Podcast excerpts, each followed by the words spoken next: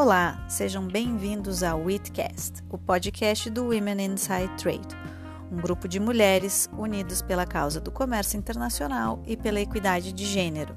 Nesse podcast, vocês ouvirão debates, discussões e aulas sobre os grandes temas do comércio internacional. Caso queiram nos acompanhar, acessem nosso site www.womeninsidetrade.com. Acompanhem nossas ações também em nossas redes sociais e compartilhem.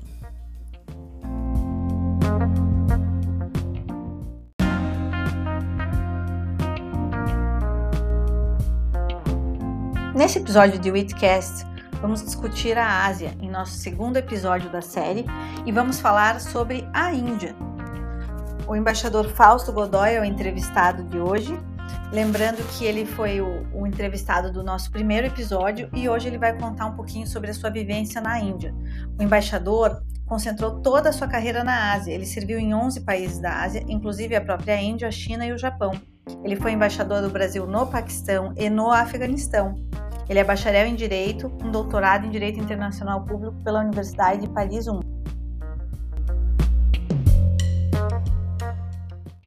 Embaixador Fausto Godoy, é um prazer ter você aqui de novo para o nosso segundo episódio dessa série que a gente está tentando mergulhar um pouquinho sobre a Ásia.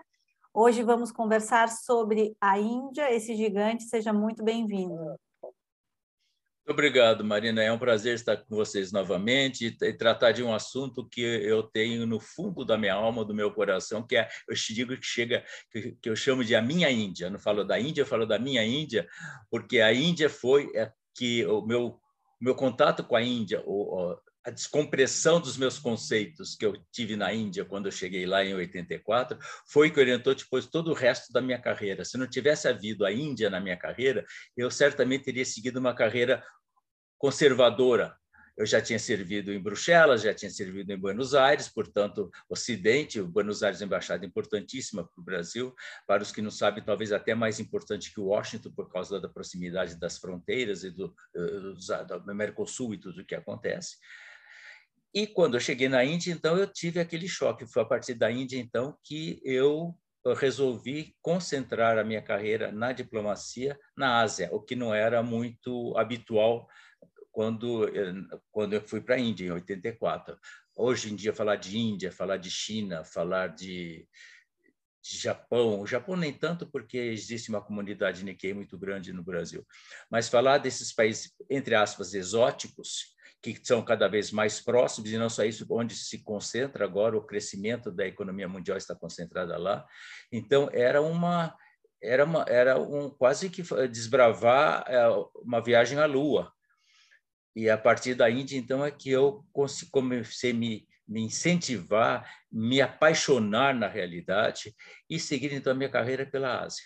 E eu acho que é exatamente essa experiência que permite você falar com uma propriedade diferente da Índia.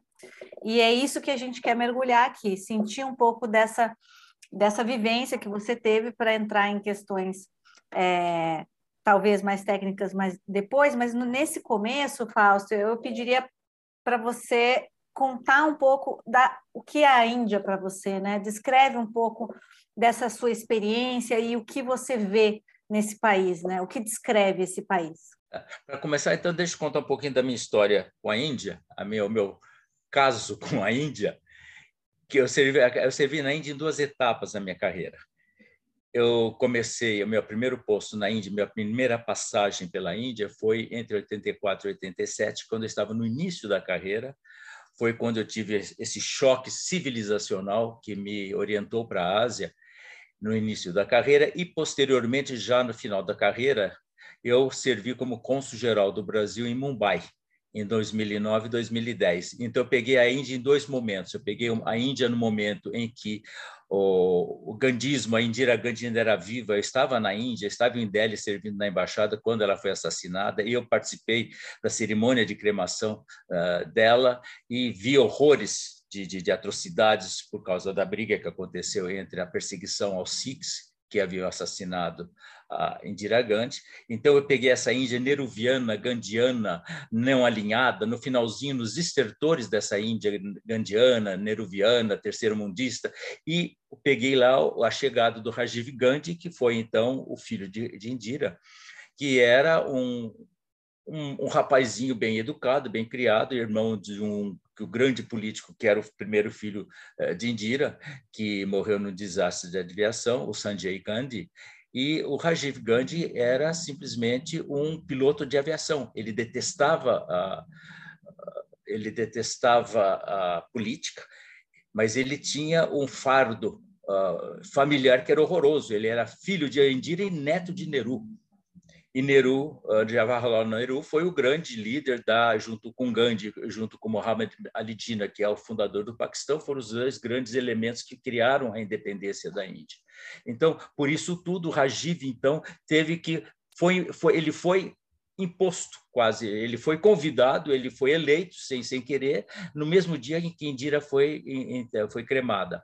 Então, isso para mostrar uh, o fardo que caiu na cabeça dele. Então, essa Índia que eu vi com o Rajiv é uma Índia que deixava o não alinhamento, mantinha o discurso do não alinhamento, mantinha o discurso terceiro-mundista, mas já estava cada vez mais concentrando no, na Índia que veio a ser hoje, que é a Índia desenvolvimentista, a Índia baseada na tecnologia, porque Rajiv, como ele não tinha uma experiência política quase, ou se tinha, não, não rejeitava, ele uh, simplesmente achava que o futuro da Índia não passava por essa via política, estritamente falando, que é o futuro da Índia passava também pelo desenvolvimento, desenvolvimento industrial, pela chegada da indústria. É quando, então, a Índia rompe com, o, com todas as, as, políticas anteriores de reserva de mercado, isso tudo, e ela, então, assume um, uma outra cara que a gente vê hoje.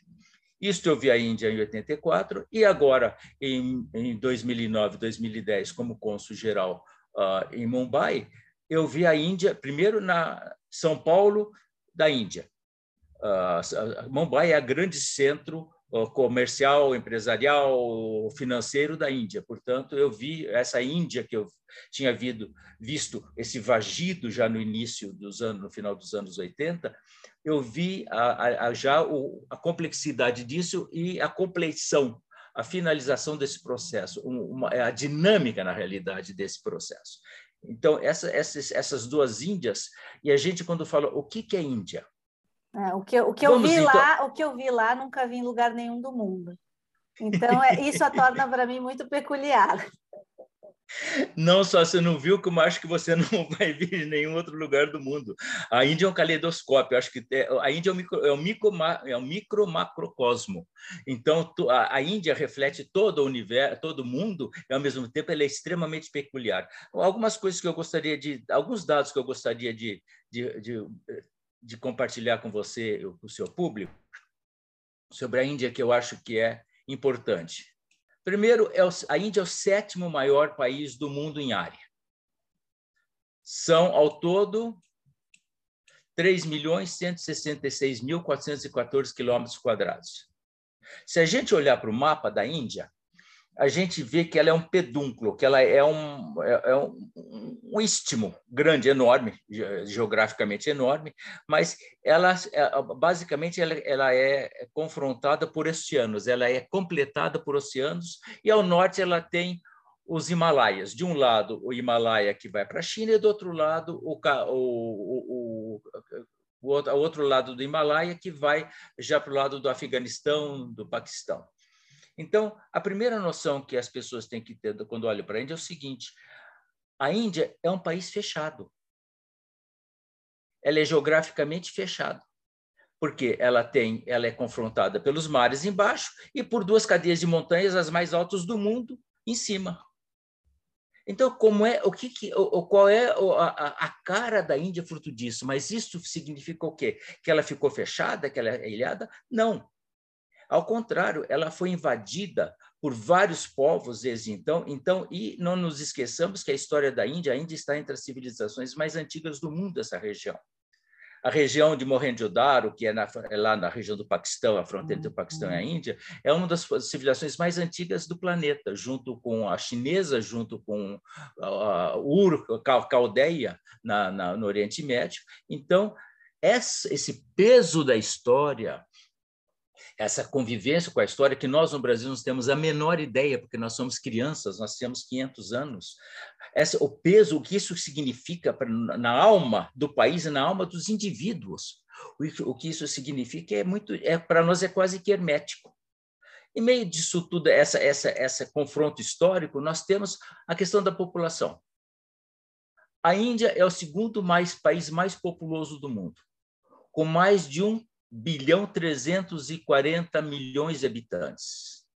Isso são dados de 68, de desculpe, de 2018, e é um sexto da população mundial. Só que, só que em, até 2050, a população da Índia deverá atingir a casa de 1,6 bilhão de pessoas.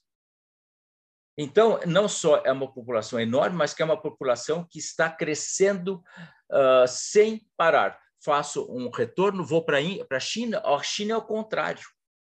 A China está no período em que a população tende a decrescer. Por quê? Por causa da política de um filho por família, que depois virou dois filhos por família, agora estão tentando ampliar.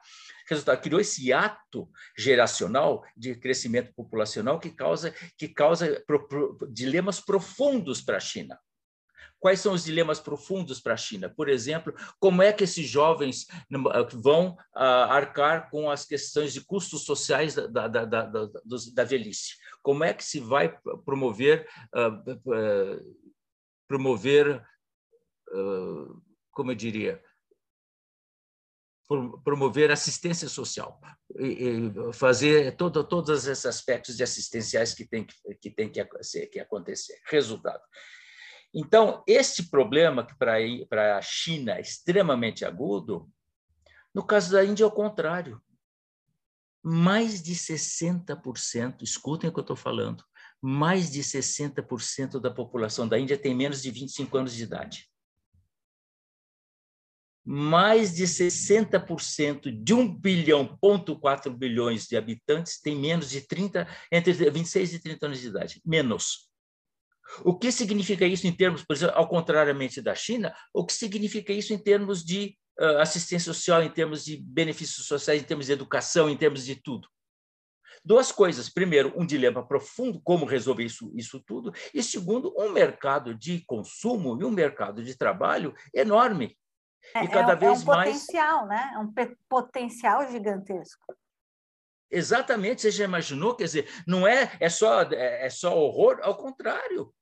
Isto é um desafio enorme, mas, ao mesmo tempo, é um desafio que pode ser uh, vencido por causa disso. E não nos esqueçamos que a população da Índia, principalmente, é focada em tecnologia. A Índia é um dos países que tem uma tecnologia da informação mais desenvolvidos do mundo, é o grande celeiro da tecnologia de informação. As grandes empresas de TI estão na Índia, inclusive várias delas no Brasil sucursais no Brasil. Então, olhem só, fazendo uma, comparativa, uma comparação entre Índia e China, a gente já pode ver os plus e os minus.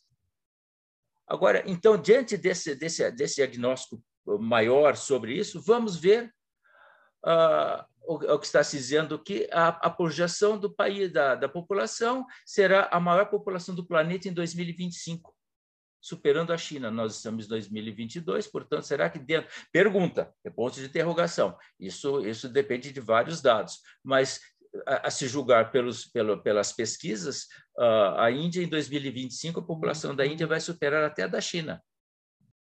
Eu vou ler isso aqui que acho que é muito importante. Olha aqui.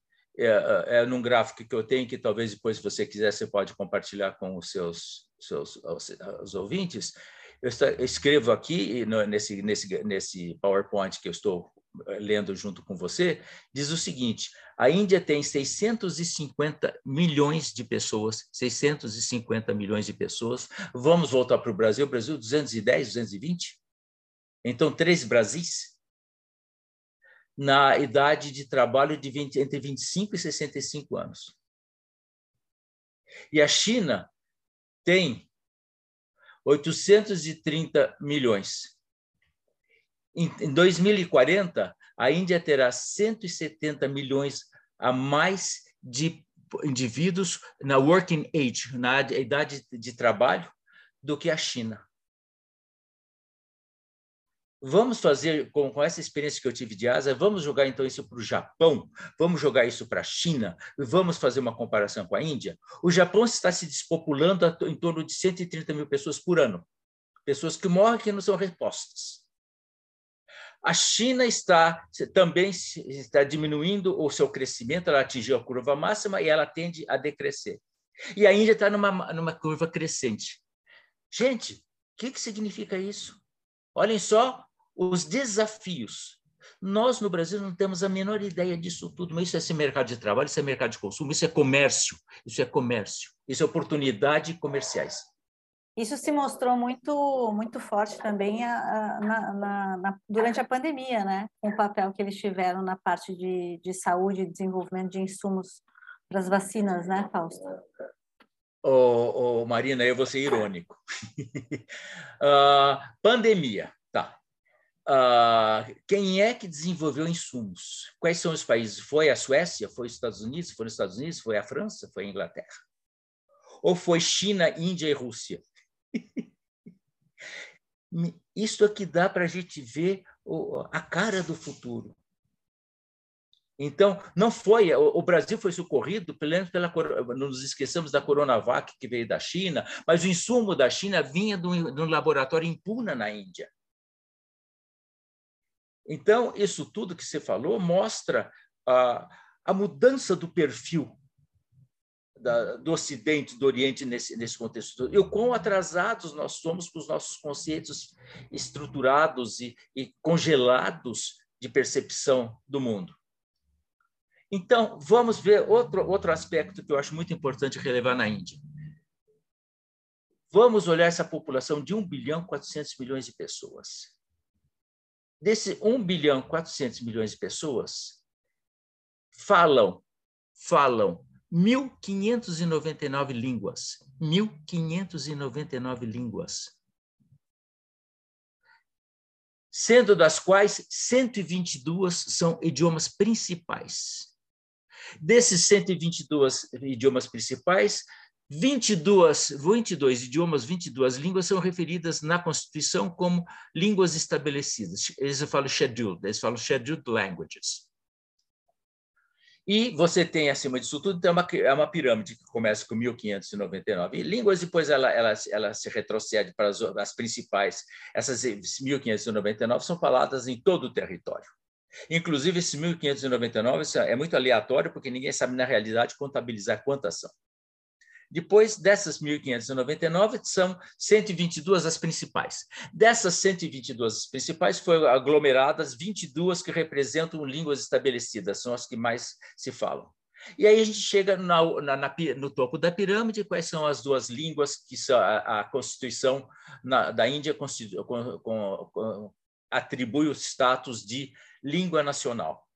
O hindi e estabelecemos e pasmemos o inglês.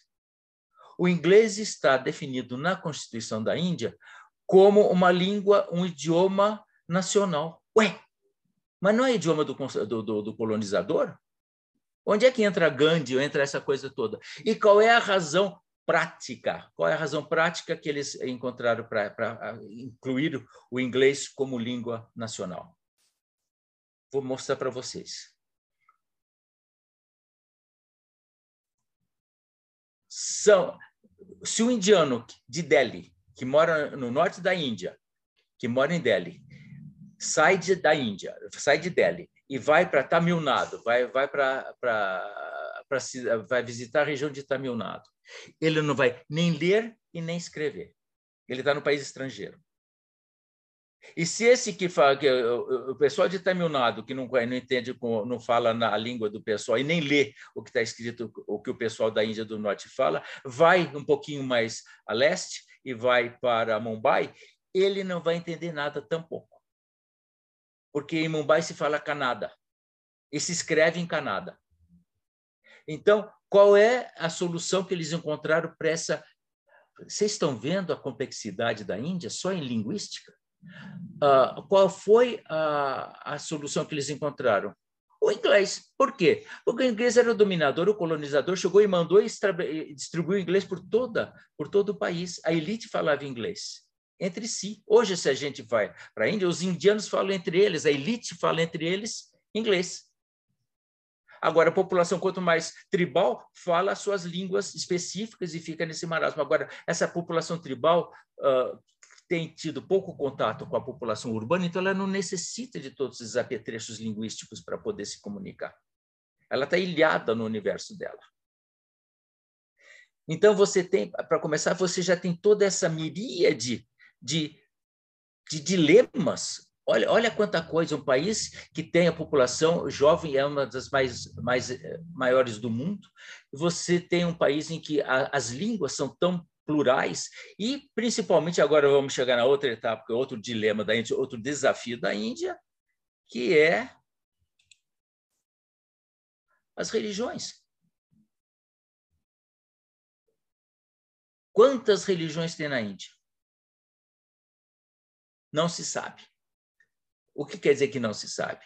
Porque entre as religiões estabelecidas, o hinduísmo, que é a maior faixa da população, o Islã, que é a segunda maior religião da Índia, o cristianismo, que é a terceira maior religião da Índia, e as outras, existe uma miríade de, de religiões uh, tribais que não sequer se pode ser contabilizadas. Então, ao grosso modo, vamos dizer que as principais religiões da Índia são, primeiro, o hinduísmo, a maioria da população é hindu. Segundo o censo de 2011, 80% da população é adepto ao hinduísmo. O Islã veio segundo lugar, com 13,43, está aqui no, no meu gráfico, uh, por cento de, uh, de, de fiéis. O cristianismo em terceiro, com 2,34. O sikhismo, que é a religião dos sikhs, aqueles que usam turbante, a gente vai chegar lá talvez, com 1,87. O budismo, olhem só o que é engraçado, o budismo com menos de 1%. Ué, onde é que nasceu o Buda? Na Índia. Ele nasceu, na realidade, ele nasceu na Índia, ele nasceu no Nepal, na fronteira entre a Índia e o, e o, e o Nepal, só que ele passou a vida toda dele pregando na Índia. Ele começou com Sarnati, o primeiro sermão dele, e aí continuou na Índia. Agora, esse, esse, e, e, e que que aconteceu? Quando o budismo começou a se espraiar, começou a andar do seu foco na Índia, dessa região, e foi sendo convertendo as populações. Então, ele pegou a Rota da Seda, eles, os monges entraram nas caravanas que perseguiam a Rota da Seda e foram. E hoje em dia, onde é que está o, o foco do, do, budismo no mundo? Está em Mianmar, está, em, está na Tailândia, está, está em todas essas, no Sudeste Asiático. No, mais de 90% da população de Mianmar é budista e, e, e menos de 1% da população indiana é budista, sendo que Buda viveu lá. Então, e outro fenômeno que eu acho que é interessante relevar é o seguinte: a gente pensa no, no, no, no Islã, no muçulmano, no, no, islamismo, a gente pensa que o foco do Islã está no Oriente Médio. Quando a gente pensa em Islã, a gente fala, ah, pois é, onde é que está o, a, o, o Vaticano do Islã? Está em Meca acaba está em Meca. Então, os países, o Iraque é muçulmano, o Irã é muçulmano, resultado. Então, a gente imagina que a maioria da população muçulmana do mundo está na, no, no Oriente Médio. Não, não. A maioria da população muçulmana do mundo está na Ásia. E dentro da Ásia, dentro do país islâmico, o maior país islâmico do mundo é, é a Indonésia, o segundo o Paquistão e o terceiro a Índia. Ué, mas a Índia só tem menos de 10, só 10% da população indiana. Como é que pode ser a terceira maior população muçulmana do mundo? Por causa do efeito populacional, quantidade.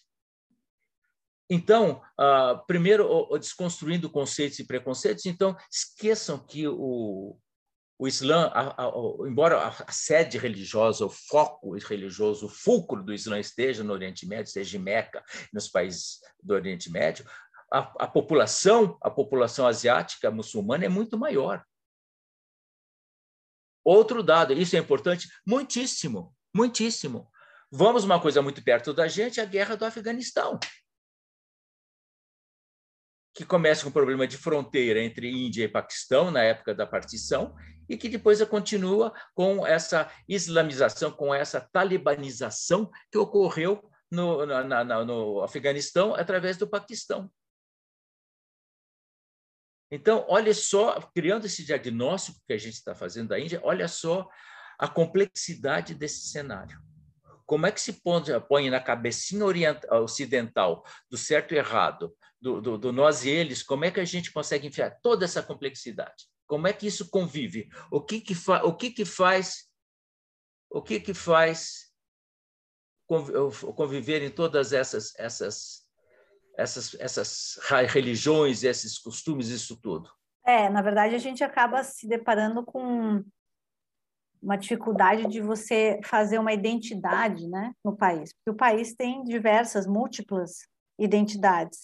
E aí eu fico me perguntando, né, Fausto, é, como é que a Índia vai se relacionar com o mundo diante dessas múltiplas identidades e complexidades que você está colocando aí nesse país? Primeiro, a gente deixa primeiro eu queria voltar de você volta essa pergunta depois, mas eu queria primeiro fazer explicar essa multiplicidade, como é que eles dentro deles e não com o mundo, mas junto entre eles, como é que eles resolvem isso? Uma coisa chamada Constituição da Índia, que é uma constituição de 49 de, de 49 quando a Índia se tornou de 47, desculpe, quando a Índia se tornou independente e o que está escrito na, na Constituição da Índia que faz com que tente se harmonizar todas essas complexidades intramuros? Lendo o preâmbulo da Constituição da Índia.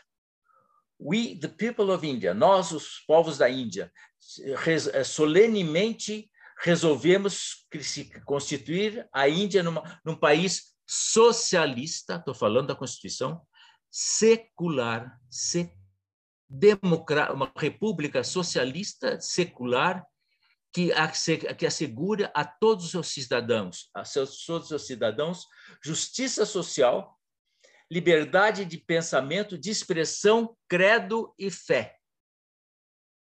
Ah, então é a Constituição que é o garante de que o Sikh, que é uma das religiões da Índia, ele, ele tem a liberdade de culto tão grande quanto o hindu, que é a maioria da população da Índia.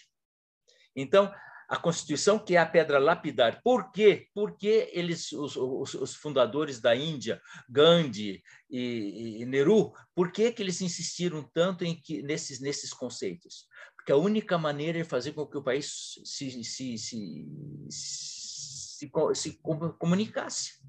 Porque se houvesse uma predominância de uma religião sobre outra, o que está acontecendo atualmente na Índia, aliás, e que está criando problemas enormes, que existe uma radicalização hindu, uh, hinduísta na Índia atualmente em, em, andamento por causa do partido que está no poder, isso cria enormes problemas, mas esses, todas essas aventuras, eu que chamaria de aventura do, do partido BJP, que é o Bharatiya Janata Party que está no poder, ele tem uma limitação, ele tem uma barreira que é a Constituição.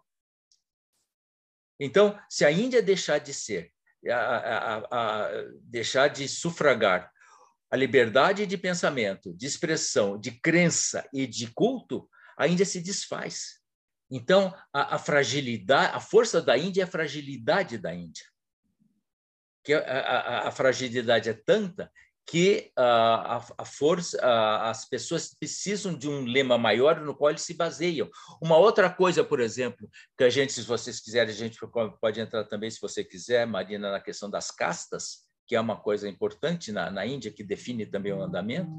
Isso tudo, como é que você regulamenta a questão das diferentes castas uh, no, no, no, país como a Índia? Então, a Constituição passa a ser a grande, a, a grande, o grande lema, o grande, a grande barreira para uh, que não se exorbitem as, as as, as, as, pretensões de cada uma, seja de casta, seja de religião, seja de, de, de, de qualquer coisa. Na, religi na Constituição da Índia e, no, por exemplo, na vida pública na Índia, em todas nas universidades, na, no, no serviço público, nos concursos públicos, tudo existe o sistema de uh, cotas.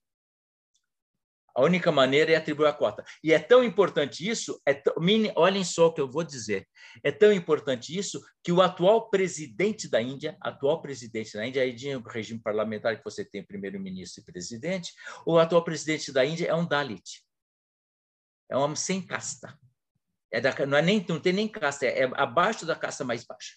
O fato deles terem posto uh, Singh Khan como presidente da Índia é justamente para forçar a, a, a, quebrar essa, essa, essa, essa barreira das castas e levar ao nível mais alto do país como mensagem para o país e para o mundo uh, o, o compromisso da Índia com a laicidade e com a secularidade.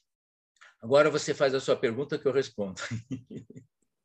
Não, acho que dá para até a gente seguir. Eu acho que uh, elas estão interligadas, né? Quer dizer, você você coloca uma carta magna, um documento para gerar uma união desse, de, desse complexo de populações, idiomas, crenças e, e, e, culturas. E aí, a partir dessa, dessa união é, posta, formal, você estabelece uma relação com, com o resto do mundo. E a gente fica se perguntando, então, como o mundo vai entender esse universo tão, tão distinto e como esse grupo, sendo tão diferente entre si, consegue se colocar de forma em forma de unidade nas suas relações exteriores, né? Então acho que seria interessante abordar isso. Aí você falou a palavra mágica. Você falou uma coisa chamada o colonialismo. O que amalgamou desde o final, desde o início do século XIX, o que amalgamou tudo isso foi a presença do colonialista, dos ingleses. Uhum. Vamos voltar a dezembro de 1600. Vamos, vamos à Inglaterra, à corte de St. James, vamos lá ver quando um grupo de empresários é a primeira multinacional do mundo que criaram, criadas por esses empresários, que criaram a Companhia das Índias Orientais, East Indian Company. Eles se juntaram e falaram assim: olha, a Inglaterra estava no processo de desenvolvimento tecnológico muito grande, ela estava a industrialização, a máquina a vapor, a gente sabe tudo o que estava acontecendo na Inglaterra no início do século XIX, e ela precisava de mercados ampliados. A Europa não era suficiente para uh, um mercado para que promovesse esse desenvolvimento necessário pela expansão do mercado de, do comércio do comércio do, do país. Então, o que que eles fizeram? Olha, vamos para a Índia. E chegaram na Índia no, no, no, no, início do século XVII, criaram essa companhia das Índias que tinha o propósito de negociar com as Índias Orientais, isto é, sobre o continente, com todo o continente asiático. Naquele momento, a ideia era usar a Índia como trampolim para a China, para todos os países. Não nos esqueçamos que naquele momento a China era a maior economia do mundo, era o país maior país comerciante do mundo. Então, eles, eles não queriam chegar diretamente na China, que era talvez um desafio grande demais para eles naquele momento, então eles foram através da Índia. Se estabeleceu a Companhia das Índias Orientais e a, a companhia vai andando. Primeiro, a Companhia das Índias chegou lá como uma, uma empresa e ela levou uh, soldados para manter a incolumidade dos seus funcionários. Isso vai crescendo, vai crescendo, vai se virando um exército e ela vai contratando uh, indianos que passam a fazer parte do exército da Companhia das Índias Orientais, e eles, eles nesse momento eles começam já começam a cutucar o orgulho nacional, quer dizer, uh, os valores que eram impostos pelos ingleses através dos, do, da elite uh, dos marajás ou dos nawabs, que eram os muçulmanos, essa elite toda, essa cooptação da elite, estava criando profundo problemas para a população que estava se descaracterizando. Não só isso, olhem o que eu vou contar. Quando a Companhia das Índias Orientais chegou na Índia em 1700, no início de 1700, a Índia era o maior exportador de, de tecidos do mundo, de têxteis. O que fizeram os ingleses? Os ingleses proibiram a exportação de têxteis na Índia. O que eles, o que eles ah, promoveram, o que eles aprovaram, era a exportação de fios, porque o algodão era, fabric... era produzido na Índia, claro, país quente. Então, e que então desse, desse, desses, desses fios nascia na, anteriormente o tecido que era exportado. Então eles assim, não, vocês não vão exportar mais os tecidos, vocês exportar os, os, os, os fios para nós. Nós processamos na Inglaterra e mandamos de volta para vocês como tecidos tecidos ingleses. Isto causou uma a Índia, a economia da Índia despencou, porque era o grande foco da, da Índia naquele momento era a exportação de têxteis. A Índia foi, que era a terceira maior economia do mundo, ou a segunda, não sei se é questão de verificar, analisar, uh, se tornou, de repente, uh, um país de miseráveis. Isto foi o que aconteceu, isso é história. Bom, então o que, que aconteceu? Então começa os indianos com chega, chega, chega, chega, chega, chega. Há um primeiro vagido, que é uma briga, que, que, que é uma, uma, um motim que aconteceu em Calcutá, chamado a Mutiny, que, uh, que foi tomando volume, foi tomando volume, foi tomando volume. Foi quando, então, o Império Britânico, não mais a Companhia das Índias, que era uma empresa privada, tomou posse da Índia. Em 1858, por causa disso, a Rainha Vitória se tornou a, a imperatriz da Índia e criou-se o British Empire, o Império Britânico. Não era mais uma questão de empresa, era uma questão de Estado. Então a Índia passou a ser vassalo do Império, do Império Britânico, que é o Império Britânico. E passou, era tão importante isso para a Inglaterra que uh, o South, uh, o Ministério das Relações Exteriores de Londres a, a, Índia, a, Índia, a Índia, o setor indiano sobre a Índia era o setor mais importante da chancelaria britânica. Então, a Índia se tornou uma coisa importantíssima para a Inglaterra, porque era através dela que essa, era, dava vazão a todo um mercado de, um mercado de consumo cada vez maior, embora muito pobre, mas de qualquer maneira o, o número da população compensava a falta de riqueza. E essa, então, foi criando essa resistência cada vez maior, que se, então, consuma através da, do, do, da, da, briga pela independência liderada por, pelo Mahatma Gandhi.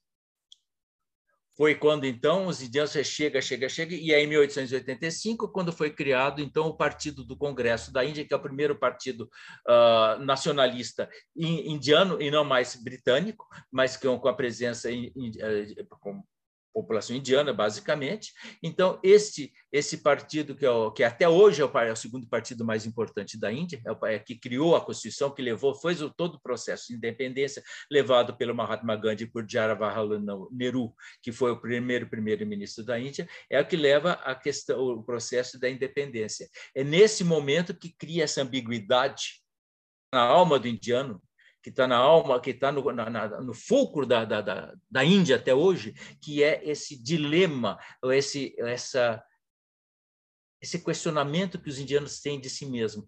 Nós, nós falamos inglês, mas fomos nós que, fiz, que fizemos essa independência. Nós não queremos os ingleses, mas nós falamos inglês. Hoje fala-se inglês barra Ocidente. Quer dizer, o que antes era a Inglaterra, hoje passou a ser o Ocidente.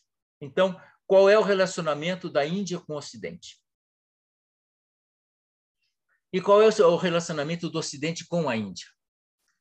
A Índia começou tarde esse processo todo de globalização por causa da política de não alinhamento que vigiou até quando Rajiv Gandhi estava no poder, ele foi assassinado em 1991. Até 1991, a Índia era uma dinastia, de pai para filho era o, o, o Nehru, que passou para a Indira, que passou para o Rajiv, e o Partido do Congresso, que é o partido que estava lá desde o início da, da Índia, ele era, fazia só um rubber stamping, mandava fazer e fazia assim.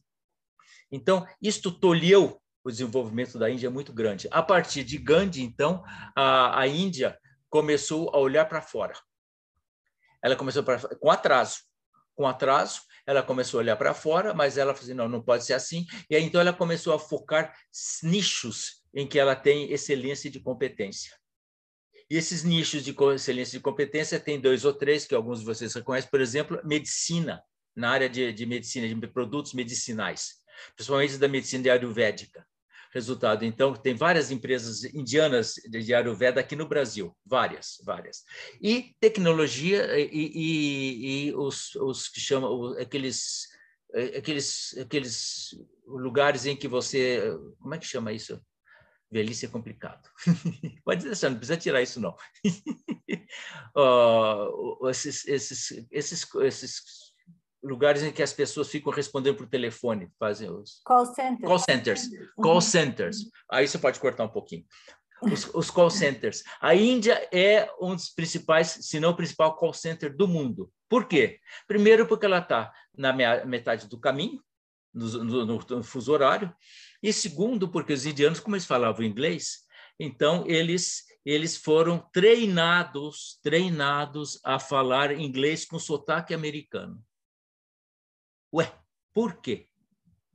O medo daquelas velhinhas todas que faziam investimentos nessas, nessas multinacionais, nessas, nesses centros de investimentos, assim, de medo de que esse dinheiro delas sumisse durante a noite. Elas gostavam de ligar no final do dia, durante a noite, para perguntar como é que estava a conta. E tinha sempre lá um indiano, uma indiana, dizendo, Hello, how are you, my darling? Só que ele não fala assim. Isso era uma maneira de, de se internacionalizar até nisso. Isso, então, isso foi também um dos, dos artifícios é, descobertos pelos indianos para se jogar na modernidade.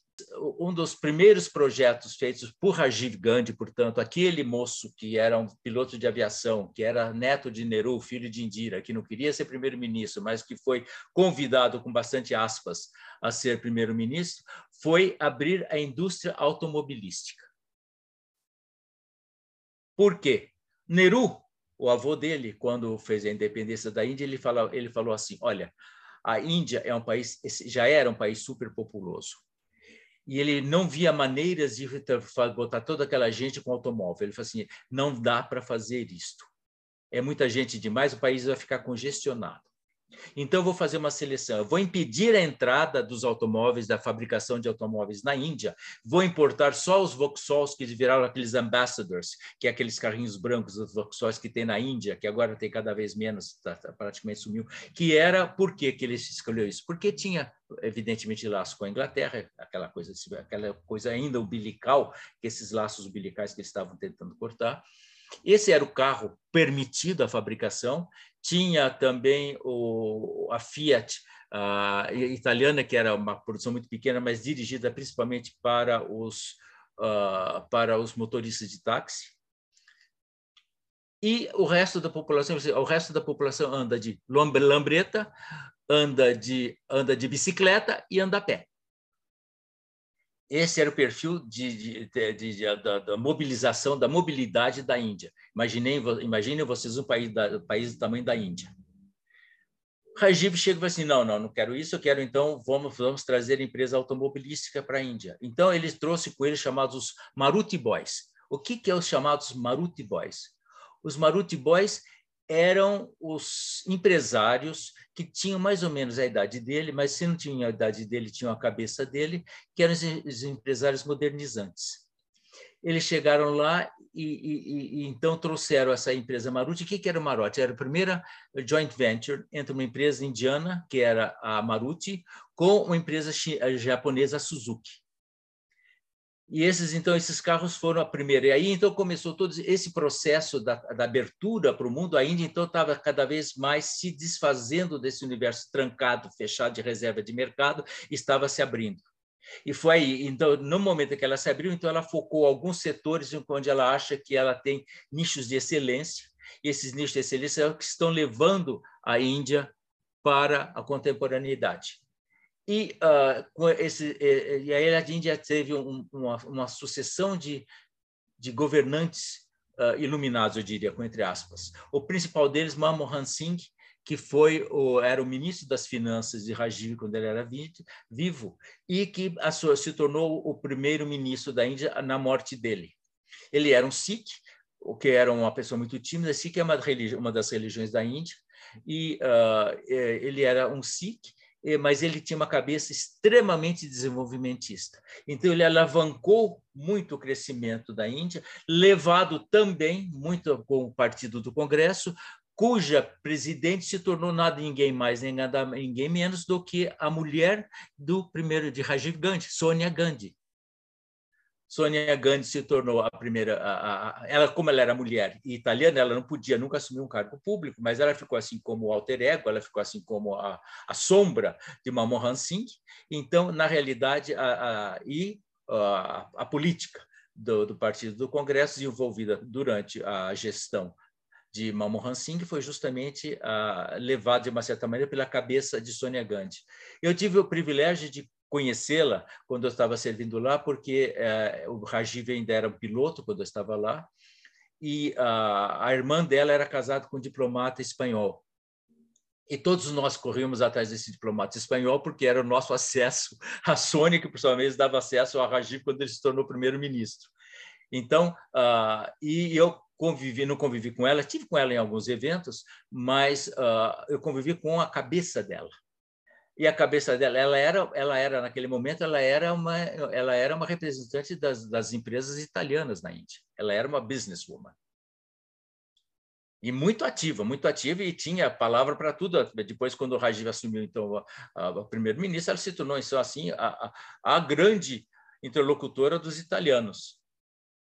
Então, isto para mostrar que vamos voltar um pouquinho a tudo que a gente já conversou. Mas, gente, a gente falou de Gandhi, a gente falou daquela Índia eh, multiétnica, essa coisa toda, e a gente está falando agora dessa Índia contemporânea, que é o que a gente está chegando. Esta é a Índia que foi herdada, e, e atualmente nós temos na, na, coisa da, na governança da Índia um partido, o Partido do Congresso era um partido laico, de acordo, de acordo com aqueles itens da Constituição que nós acabamos de ver, e o, o, o Modi, Narendra Modi, que foi eleito em 2014 como primeiro-ministro da Índia, é membro de um partido chamado Bharat Janata Party, BJP.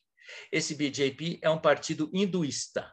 O que, que é isso? É um partido que celebra os valores do hinduísmo. Do, mais do que hinduísmo, um, valores do hinduísmo radical, Hindutva, que é uma das correntes nacionalistas fortes do, hindu, do hinduísmo é o Hindutva, do qual Modi não só é aderente, como também é um dos principais promotores. E esse atualmente o grande dilema que a Índia está vivendo de harmonizar a sua política com a sua convivência social.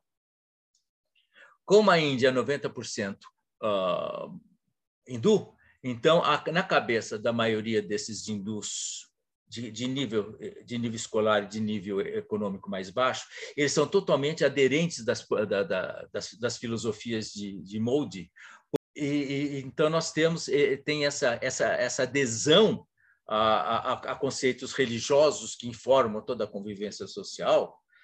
E você tem, mesmo dentro entre os hindus, e eu conheço vários, que uh, não concordam com isso que acham que, apesar de serem maioria do país, eles, eles querem obedecer o que está escrito na Constituição. Eles acham que o país, no momento se o país se radicalizar de, em alguma, alguma vertente político barra religiosa, o país perde o seu, o seu eixo, perde o seu norte. Imagina um país como a Índia desconstruído.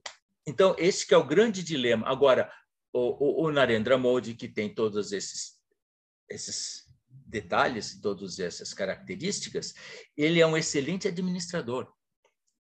Então, a Índia, os negócios, a Índia está dando muito certo. O que está em, crise, de uma certa forma, é a, a convivência social. Então, na Índia, a gente tem agora uma dicotomia entre um sucesso empresarial, um sucesso como economia, e, ao mesmo tempo, um conflito latente que pode se tornar uma coisa muito complicada. Não nos esqueçamos que a partição da Índia, quando a Índia se tornou independente em 47, o problema da partição foi justamente a, convivência entre muçulmanos e não muçulmanos. O Paquistão se tornou um país muçulmano, era fazia parte do Império Britânico, se tornou um país muçulmano porque era a maioria muçulmana, e a Índia de hoje se tornou a, a Índia porque a maioria era não muçulmana, não é hindu, mas não muçulmana, tinha as outras religiões também. Então, isto, essa que é o grande dilema. E, eu, e, onde é que vai a presença da Índia? Você quer saber? Vamos falar um pouquinho agora de Índia e Brasil. Ah, o, o, Fausto, antes só de você entrar em Índia e Brasil, né? Eu, eu, queria acho que fazer só um arremate aqui. Quer dizer, a partir da, do que você conta da história da Índia e é, desse desenvolvimento todo, me parece que o comércio, né, a relação comercial, foi o grande elo de ligação entre essa Índia formalizada como, como a Constituição colocou, e o resto do mundo. Talvez tenha sido, e aí me corrija se essa impressão está correta ou não, mas eu tive a, a leitura de que foi justamente a, o desenvolvimento das relações comerciais com o resto do mundo que trouxeram é, essa legitimidade da Índia como é, um player comercial relevante para o Ocidente. Faz sentido? Olha, uh, Marina, o buraco é um pouquinho mais embaixo, por causa de uma coisa chamada a vizinha China. 1 bilhão e 400 milhões de habitantes, começou antes, a China fez aquela nova rota da seda, fez a China Dream, a China é hoje é a maior parceira comercial de, de 125 países do mundo, encontra 52 dos Estados Unidos, mas uh, essa Índia uh, tem a China do lado. Então, como é que a China e a Índia se interagem, que, são, que as duas têm os, os, mesmos interesses. Tem uma população enorme que elas querem alimentar, que elas querem dar progresso, é, sendo que a China já atingiu o máximo populacional e que está em, em, em, início de declínio, ou então numa estabilidade, e a Índia está nesse crescimento. Então, a, a, se, se, a Índia tivesse na África, por exemplo, ou na América Latina, essa conversa nem existiria mas como a, a Índia é vizinha da China, e a China saiu muito antes, em 79, uhum. com o Deng Xiaoping, com a, com a, a política do Deng Xiaoping de descompressão do, do maoísmo, de, de abertura da China para o mundo, essa coisa toda. Quando a Índia começou, a China já estava indo longe, então ela chegou atrasada. Ela chegou atrasada, e como ela chegou atrasada, e ela já tem todo um status quo criado pelos chineses e, e aí é que faz o, a, a conversa entre os chineses e os indianos uma conversa que o ocidental quase que não entende. Porque são, os dois são membros do, do BRICS. E, ao mesmo tempo, são antagonistas, ou são competidores, antagonistas não, mas são competidores em tudo, na região. Então, o que, que a Índia fez quando Modi assumiu o poder em 2014?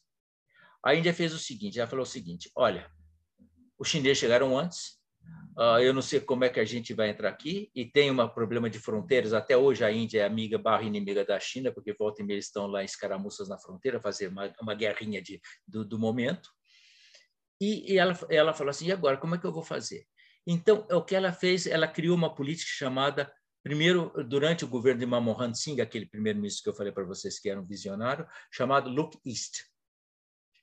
E depois criou uma outra que foi trans, transmutada por Modi numa política chamada Act East. O que, que é isso?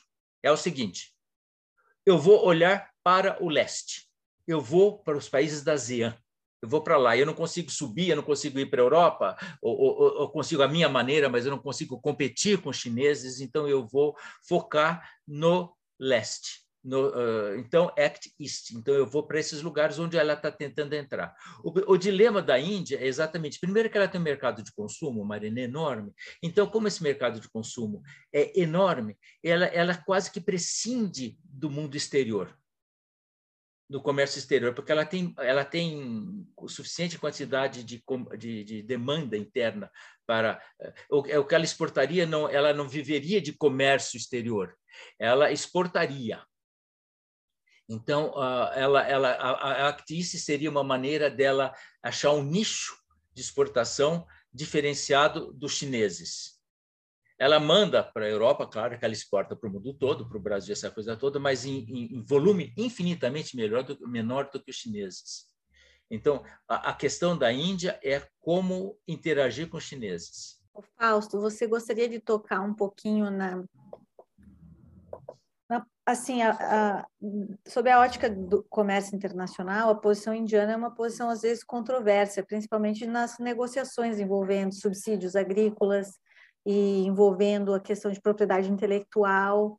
E isso, em alguma medida, eu acredito que tem uma influência é, sobre a posição de relações comerciais do Brasil com a Índia é, e até de outros países, né, com a Índia, assim.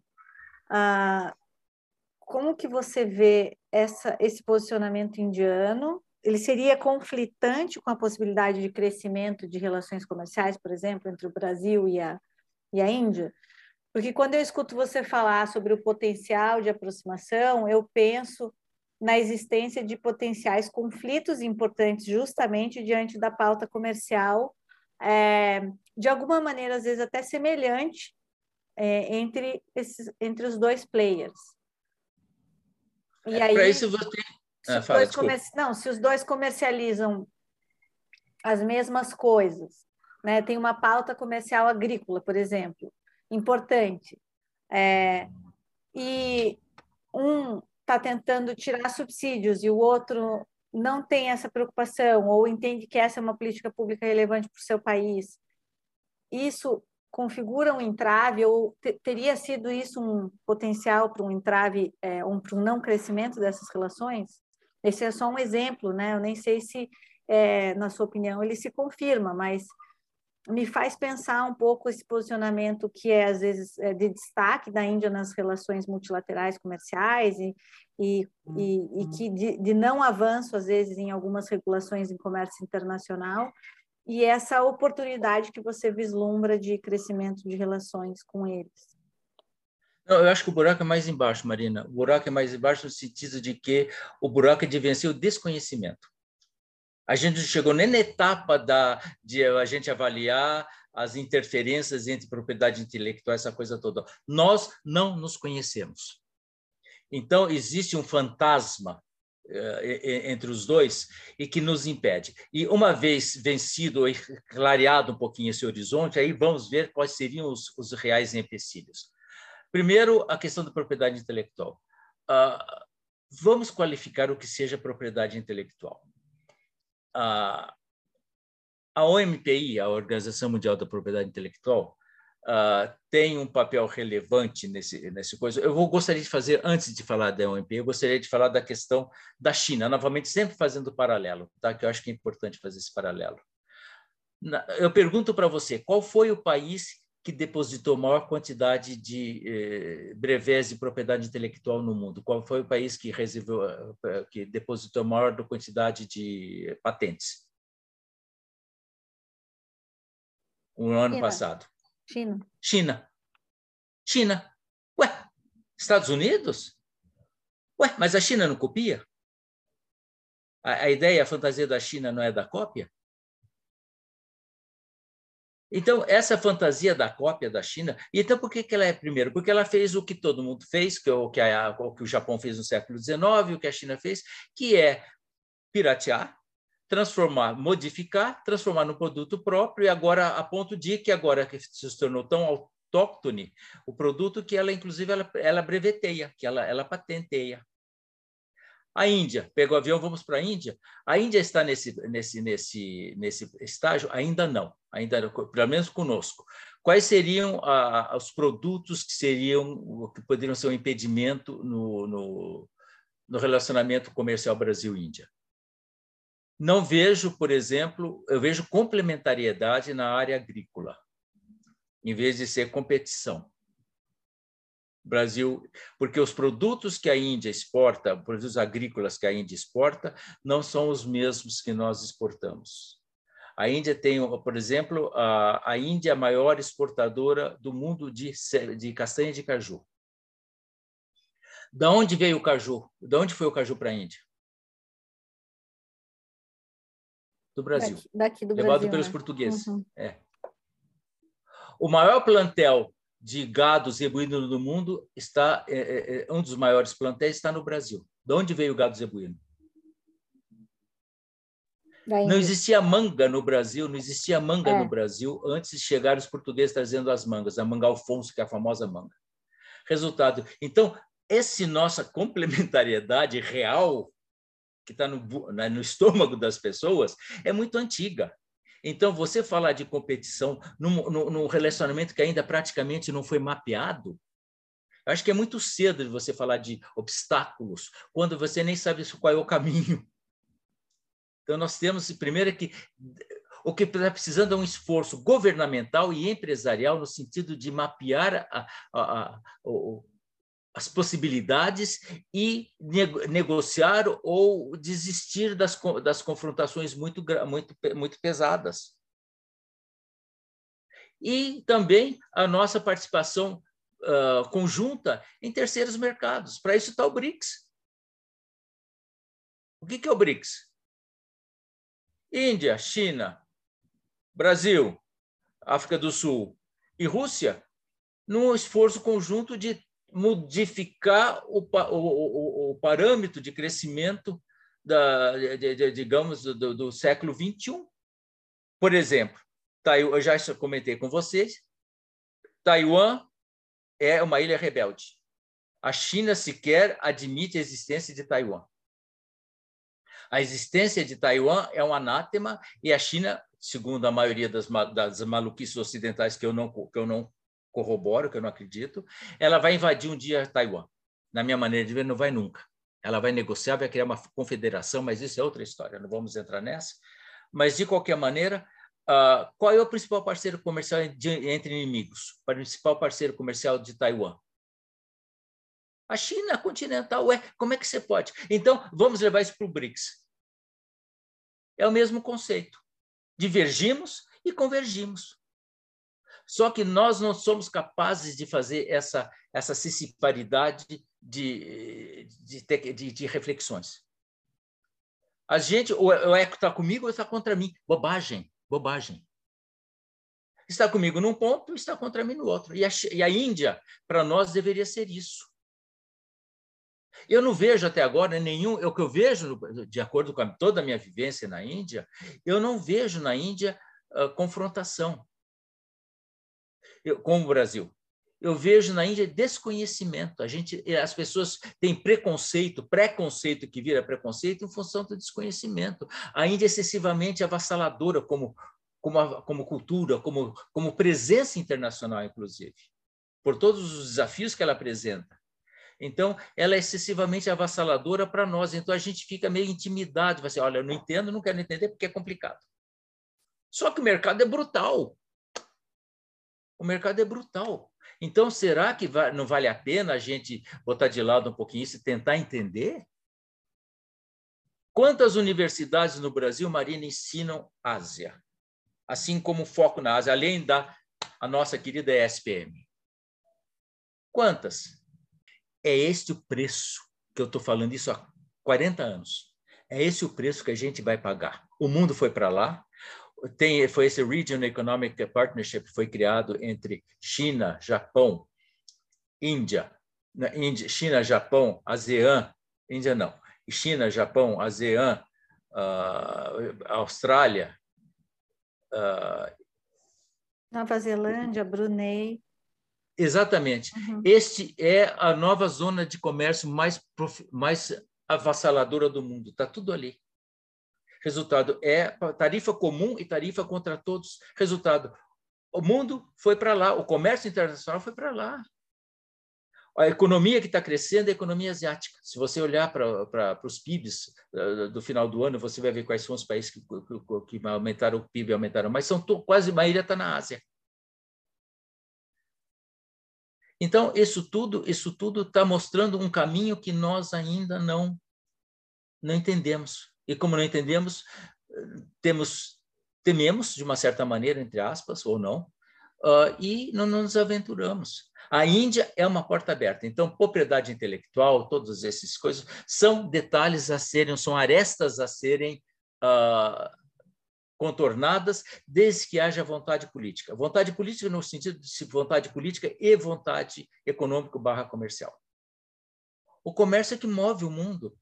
O mundo do século XXI não é um mundo vestifaliando das, das fronteiras. Esse é um mundo que existe, mas ele está acabando. Essas brigas todas de fronteiras que, que ainda existem, que a gente está vendo hoje na, na, na, Ucrânia, essa coisa toda, elas existem, mas elas não têm mais razão de existir, porque é a globalização. A, a eu digo sempre, a, a Apple, empresa americana, ela é americana?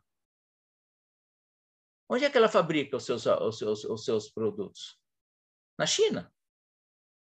De onde vêm os insumos do, do, dos, dos computadores? Da Coreia, de todos os lugares. esse o mundo que, a, eh, voltando para o assunto da, da Índia, é esse o mundo em que a, a Índia está tentando se inserir nos nichos que ela acha que ela tem excelência, principalmente na área de medicinal e, e, e na, área de, na área de tecnologia da informação, e que nós não sabemos qual é o nosso nicho, além do agronegócio, que é um nicho privilegiado que eu, que eu bato palma. Fausto, embaixador Fausto Godoy, que é, aula, fica aqui já meu agradecimento é, por, essa, por essa exposição e, e, enfim, por se disponibilizar, abrir aí os seus pensamentos e as suas reflexões com essa vivência que você teve é, em toda a região. Eu que agradeço a você a, a, gentileza, a iniciativa de se aproximar de mim, de me chamar para falar bobagem para os seus para os seus ouvintes todos sobre as minhas maluquices de Ásia, nas quais eu tenho plena convicção, com as quais eu tenho plena convicção. É um prazer e vamos continuar. Muito obrigado a você e seus ouvintes, Marina.